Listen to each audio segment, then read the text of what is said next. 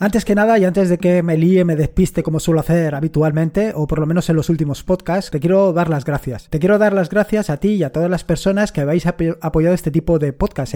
quiero decir, me refiero a los podcasts estos de preguntas y respuestas. La verdad es que yo tenía muchas ilusiones puestas en los podcasts de preguntas y respuestas, pero alguna vez eh, lo he lanzado así a las campanas y no han tenido la acogida que yo esperaba o probablemente, y creo que será lo más acertado, es que no lo he formulado de la manera adecuada. Pero lo cierto es que la acogida que ha tenido ha sido tremenda. Tan tremenda que algunos me habéis pedido eh, la posibilidad de hacerlo todas las semanas. Aunque mayoritariamente eh, se ha impuesto aquello de hacerlo cada dos semanas. Al final lo voy a hacer cada dos semanas. Cada dos semanas, es decir, dos jueves al mes, voy a hacer un capítulo de preguntas y respuestas. Es posible que haya incluso algún jueves de más. Quiero decir, algún jueves que también vaya de preguntas y respuestas. Pero esto va a depender única y exclusivamente de ti. De que tú te animes y empieces a lanzar ahí preguntas como si no hubieran mañana. Tengo que decirte que no todas las preguntas las tengo que responder yo. Quiero decir que al final em, yo puedo dar mi respuesta, pero no tiene por qué ser ni la mejor ni la más acertada. Así que si en un momento determinado doy mi respuesta y alguien, tú escuchas algo que no te ha gustado o tienes una solución mejor, que evidentemente es muy posible, pues ahí está, ahí está para hacerlo. Respecto a cómo hacerlo, bueno, yo sinceramente prefiero que lo hagas a través del formulario, a través de atareado.es barra contactar, porque a mí así de esta manera me va a llegar clasificado y va a ser mucho más sencillo. Pero sinceramente, sea como sea, pregunta lo que quieras, por el medio que quieras, por el Telegram, por en voz, como tú quieras, como tú lo consideres. Si quieres que tu voz salga, también, no hay ningún problema, al contrario.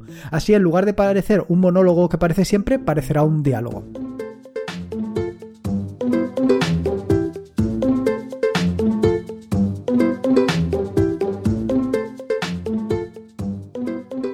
Soy Lorenzo y esto es Atareado.es. Este es el episodio número 150, un podcast sobre Linux, Ubuntu, Android y Open Source. Aquí encontrarás desde cómo ser más productivo en el escritorio, montar un servidor de páginas web en un VPS o en una Raspberry, hasta cómo convertir tu casa en un hogar inteligente. Vamos, cualquier cosa que quieras hacer con Linux o quieras preguntar en Linux, seguro que la vas a encontrar aquí. Bueno, como te decía, y antes de. Bueno, lo primero, como hago todos los jueves, contarte en qué ando metido y luego mm, seguirá dándote la paliza para que me mandes tus preguntas. Eh, ¿Qué he publicado o qué voy a publicar esta semana dependiendo de cuándo leas esto? Lo primero, pues eh, en cuanto a artículos, he publicado dos artículos. Uno de los dos, el primero de los artículos es sobre CAT. Hace unas semanas eh, escribí un, un artículo sobre BAT, que era como cat pero con alas, y ahora va sobre cat. ¿Por qué? Porque me he dado cuenta que lo estaba infrautilizando. Estaba utilizando cat em, con menos posibilidades de las que tiene. Así que eh, he decidido dedicarle un, un artículo para sacarle hasta el mínimo o hasta el máximo provecho que se le pueda sacar. Eh, si no sabes de qué va BAT y no sabes de qué va CAT, te recomiendo que le pegues un vistazo porque eh, al final son dos herramientas para el terminal, pero que seguro que le vas a sacar partido. Es más, probablemente si escuchaste el podcast del pasado lunes, em, verás un poco la relación con todo lo que estoy comentando. Por otro lado, he publicado un nuevo capítulo del tutorial sobre BIM y en este caso va sobre registros. La semana pasada publiqué el tutorial que iba relacionado con el capítulo del tutorial de BIM que iba relacionado con buscar y reemplazar que ahí sacas toda la el, potencial que tiene BIM y todo el potencial que tienen las expresiones regulares para extraer toda la información.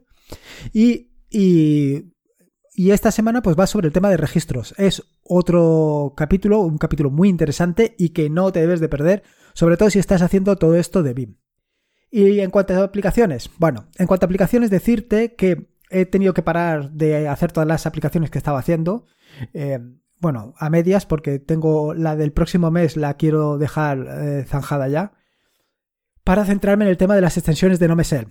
Eh, hace unos días en Twitter los chicos de OMG Ubuntu dijeron que iban a hacer una recopilación de las mejores extensiones que hay actualmente en la página web de las extensiones de Nome y evidentemente quiero participar en ello.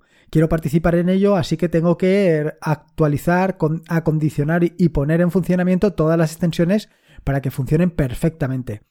Mm, yo creo que hay extensiones muy interesantes y alguna que quiero añadir de más e intentar, pues eso, entrar dentro de, de esa clasificación que hacen los chicos de OMG Ubuntu. Al fin y al cabo es una puerta y es otra manera de dar a conocer el, el trabajo que estoy haciendo aquí en atareado.es. Bueno, como te decía, el podcast de hoy va también de preguntas y respuestas y voy a intentar mantenerlo esto cada 15 días. Decirte, como te decía anteriormente, que puedes traerte o puedes hacer todas las preguntas que quieras o incluso responder a las preguntas que hayas oído la semana anterior eh, para hacer esto más dinámico. Si quieres enviar los mensajes de voz, lo puedes hacer por Telegram. Ah, mi nick en Telegram o mi apodo en Telegram es atareado, con lo cual es muy sencillo. Y si lo quieres dejar en, en voz, lo puedes dejar. Si lo quieres dejar en texto, también me lo puedes dejar en Telegram. Me puedes mandar un correo electrónico. Aunque, como he dicho anteriormente, prefiero que lo hagas a través del formulario de contacto porque a través del formulario de contacto lo tengo clasificado y me resulta muy fácil y muy sencillo luego dar respuesta. Pero lo más importante, lo más más importante es que me, hagas llegar tus preguntas, tus dudas o tus respuestas, lo que tú quieras, pero que me las hagas llegar, porque de esta manera esto puede ser muy, pero que muy interesante. Como te decía anteriormente, puede pasar de ser un monólogo a ser un vivo, un vivo diálogo. En fin, que no me quiero liar más. Eh, vamos al turrón. La primera de las preguntas la formula Jorge y es en referencia, y me imagino que va por ahí porque le he preguntado yo a él para eh, centrar un poco más el tiro al tema de, los, de las miniaturas, de los thumbnails. Resulta que en, eh, en, las carpetas se le ven, se ven los thumbnails de una manera y en el escritorio se ven de otra. Y me pregunta por qué es esto y cómo puede suceder por lo que he visto, porque me envió una captura de pantalla, me da la impresión que ha instalado uno de los eh, generadores de miniaturas que he hecho yo durante estos años y que por cierto tengo que actualizar para esta nueva versión, para la 2004, para Focal Forza. La cuestión es que cuando tú lo instalas, em, los, las miniaturas que se hayan generado previas, pues están ahí, están en la caché. Con lo cual lo que tienes que hacer es borrar la caché y volver a generar las miniaturas y entonces en todos los sitios la verás igual. Entiendo que el problema va por ahí, pero vamos, si es distinto, pues ya, ya me dirá. Luego, por otro lado, el siguiente de los que me han hecho alguna que otra pregunta es Douglas. Y me hace dos preguntas. La primera de las preguntas es eh, si, que como en el podcast hablo a menudo sobre artículos, sobre productividad y tal, si me he planteado utilizar un Windows, un Windows Manager como puede ser i3, Awesome o alguno de estos. Lo cierto, por contestar, lo cierto es que no. Mm, o sea, bueno, no te voy a engañar, sí. Quiero decir, en un momento determinado, eh, Ángel de Yugi me convenció de que probara uno de estos eh, gestores de, eh, de ventanas. Lo estuve probando, estuve viendo las posibilidades que tiene, pero mm, me encuentro tan cómodo con No Me que realmente mm, no lo he hecho en falta. Quiero decir, al final, lo he contado en muchas ocasiones, la gracia de todo esto es... Em, bueno, la gracia de todo esto, cada uno utiliza el ordenador como quiera y yo no me voy a meter ni te voy a decir que tú lo utilices de una manera o de otra. Mm, vaya, más lejos de, mi voluntad es hacer eso. Lo importante es que disfrutes. Yo te cuento mi experiencia, ¿no? Mi experiencia es intentar utilizar cuanto menos el ratón. Entonces, pues toda eh, la parte del tiling, que es básicamente todo esto del Windows Manager, yo todo esto lo gestiono a través de atajos de teclado, atajos de teclado que utilizo normalmente en NoMesel. Y, por supuesto, también estoy utilizando ahora el Linux Mint. De manera que cuando yo me abro una ventana, pues me las voy colocando y me las voy distribuyendo como si fuera un tiling normal y corriente. Entonces, en este sentido, actualmente eh, no le encuentro la gracia. Pero no solamente es esto, sino que también le quiero sacar todo el potencial y todas las posibilidades que tiene un gestor de ventanas, bueno, que tiene pues NoMesel o otros entornos de escritorio. ¿Por qué? Pues muy sencillo. Yo lo que quiero es que todo el mundo se venga a NoMesel o a Linux Mint o a algún... Vaya, que todo el mundo se venga a Linux. ¿Por qué? Porque a mí me gusta mucho y yo quiero compartir con los demás por lo que a mí me gusta. Eh, lo que sí que entiendo es que si enfrentas a alguien directamente al terminal o enfrentas a alguien directamente a un gestor de ventanas, como puede ser Awesome o como puede ser i3, lo vas a volver loco. Y probablemente lo que hagas es justo el efecto contrario, que salga despavorido, que huya como alma que pierde el diablo. Con lo cual, pues evidentemente, si yo lo que quiero hacer es programar para Windows, eh, para Windows, madre mía, qué, qué, qué error garrafal. Si lo que quiero es programar para Linux, si quiero que la gente se venga a Linux, si quiero que la gente utilice Linux, los programas que tengo que desarrollar son programas que hagan la vida más fácil a todo aquel que se venga. Con lo cual, pues es un poco incongruente. Y en este sentido, si lo que voy a querer es probar las aplicaciones que hago, pues necesito utilizar un entorno en el que me maneje con facilidad. Y esto es un poco la razón por la que no me, no me he ido a eso. Luego lo siguiente es, me pregunta sobre el proyecto Bedrock Linux y si vale la pena apoyarlo. La verdad es que no lo conocía. No conocía el proyecto Bedrock eh, Linux. Me parece un proyecto muy interesante que por lo que veo, se trata de aunar o extraer las mejores partes de cada una de las distribuciones para generar o para crear la distribución perfecta. Em, me parece algo, una idea brutal, me parece una idea maravillosa, pero tiene un problema. Y el problema para mí es que eh, mm, yo creo que llegamos tarde. Quiero decir, actualmente eh, lo queramos o no lo queramos, pues las distribuciones más conocidas, pues básicamente Ubuntu, Linux Mint, esto es lo más, lo más conocido, lo que más se conoce, y yo actualmente me quiero dedicar a eso. Em, buscar una, la distribución perfecta, eso es como intentar encontrar el, eh, no sé, eh, no, no te sé decir, no lo vamos a encontrar, es imposible. La comunidad, las personas, a cada uno nos gusta una cosa a que habrá gente que le guste a muerte APT, habrá gente que le guste otra, otro gestor de paquetes, hay gente que ama profundamente Snap, otro Flatpak. ¿Pero por qué? ¿Por qué a uno, a gente que le gusta Nome, Shell, otros que le gustan KDE Plasma? Y ya está. Y cada uno somos distintos y en la diversidad está la gracia.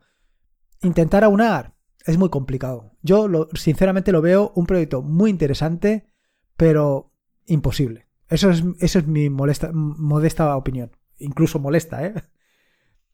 Bueno, espero que te haya. Espero haber aclarado algo. Por lo menos es mi punto de vista.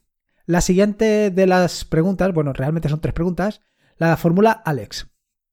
Y este, eh, lo primero es pregunta acerca de los entornos en producción. Eh, donde siempre recomiendo el uso de versiones LTS de Ubuntu o por lo menos estables. Quiero decir que valdría cualquier otro, pero yo entiendo que tienen que ser versiones estables. Lo que me pregunta realmente es si para su portátil personal, ¿qué es lo que tiene que utilizar? Para el portátil personal de trabajo diario. Si le recomendaría que utilizara la última versión de Ubuntu o una versión LTS, un 1804 o la 2004 que va a salir ahora. Bueno, aquí te tengo que decir o tengo que comentarte desde mi punto de vista, yo siempre estoy utilizando la última versión.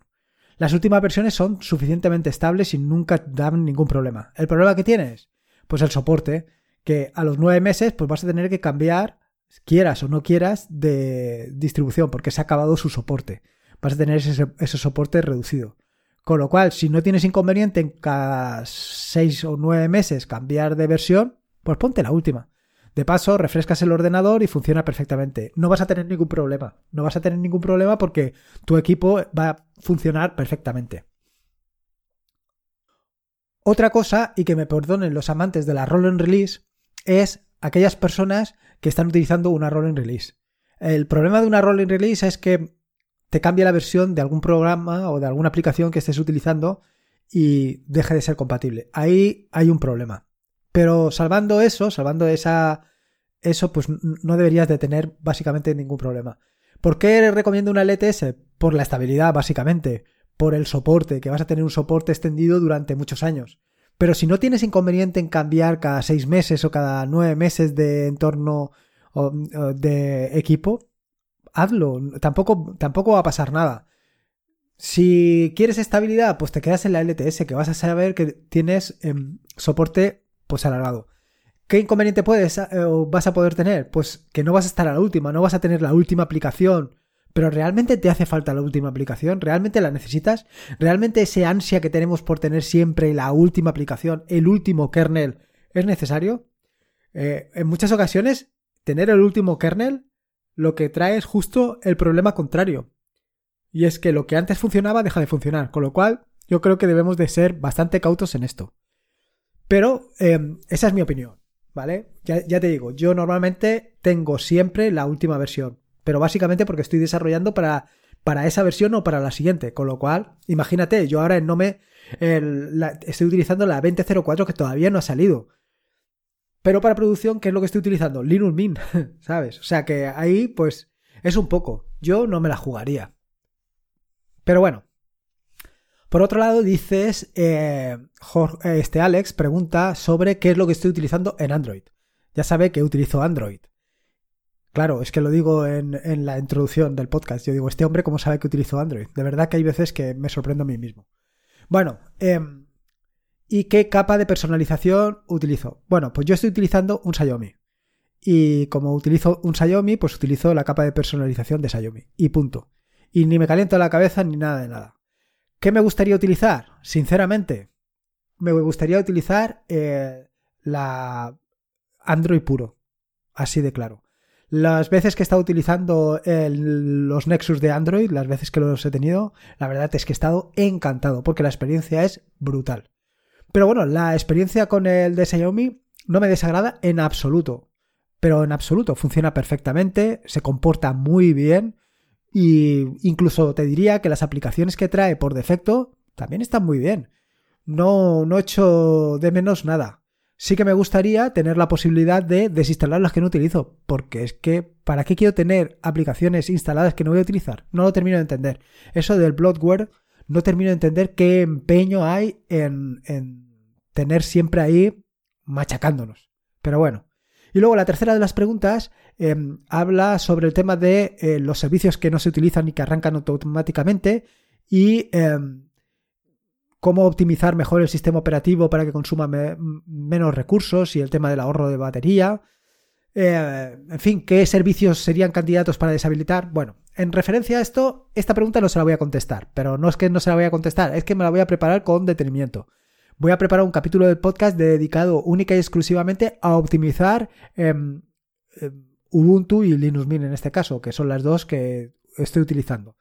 Si alguien quiere hacer algún aporte sobre alguna otra distribución, bienvenido sea. Lo publicaré aquí también, por supuesto pero quiero hacerlo con detalle porque creo que me ha parecido algo muy interesante y que muchas veces pasamos por alto y que le podemos sacar partido.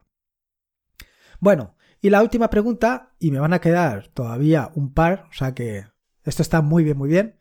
La última pregunta la formula Ignacio y habla sobre una extensión que instalé hace algún tiempo, eh, instalé, que implementé hace algún tiempo una extensión para NoMesel y que no termina de funcionar correctamente.